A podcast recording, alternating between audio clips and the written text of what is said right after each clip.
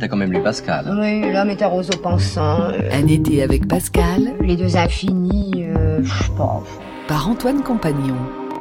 Pensée échappée.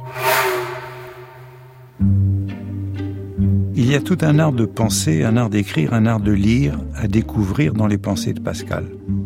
Dans les marges de l'anthropologie et de la théologie se cachent nombre de petites réflexions auxquelles nous, modernes, nous pouvons nous montrer sensibles. Pour entendre le sens d'un auteur, il faut accorder tous les passages contraires. Tout auteur a un sens auquel tous les passages contraires s'accordent, ou il n'a point de sens du tout.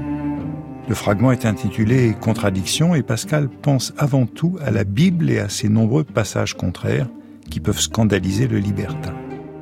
Ailleurs, on s'arrête devant cette fusée. Pensée échappée, je la voulais écrire. J'écris au lieu qu'elle m'ait échappé. Roland Barthes cite cette phrase car c'est à ses yeux un bel exemple de la nouvelle discipline qu'il aimerait inventer, la batmologie, ou étude des échelonnements de langage. Au lieu d'écrire la pensée oubliée, je saute d'un degré et j'écris que je l'ai oubliée. La réflexion vient après cette remarque. Hasard donne les pensées et hasard les ôte. Point d'art pour conserver, ni pour acquérir. Art d'acquérir et de conserver les pensées, on reconnaît la vieille rhétorique. Invention et mémoire.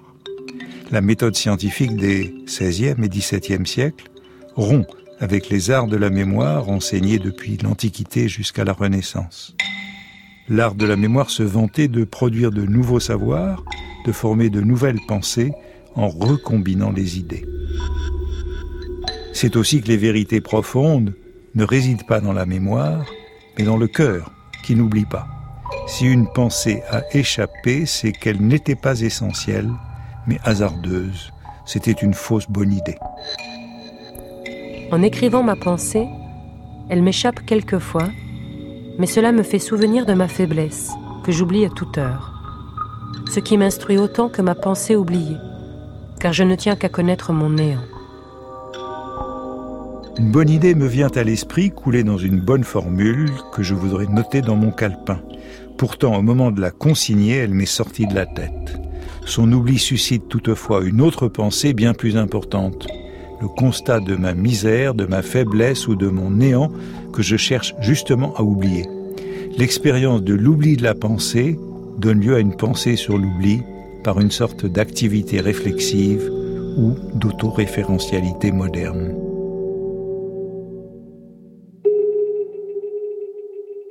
En vue de son apologie et en dépit de sa bonne mémoire, Pascal notait ses pensées sur de grandes feuilles, dans le désordre, au hasard de leur venue.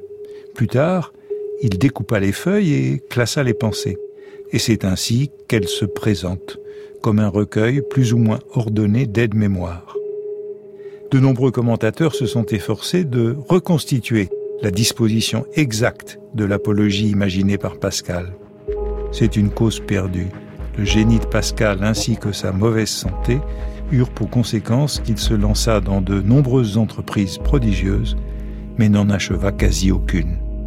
Et il disait La dernière chose qu'on trouve en faisant un ouvrage est de savoir celle qu'il faut mettre la première. si bien que nous devons nous contenter des copies imparfaites des pensées réalisées après sa mort. C'était un été avec Pascal sur France Inter avec euh, Antoine Compagnon.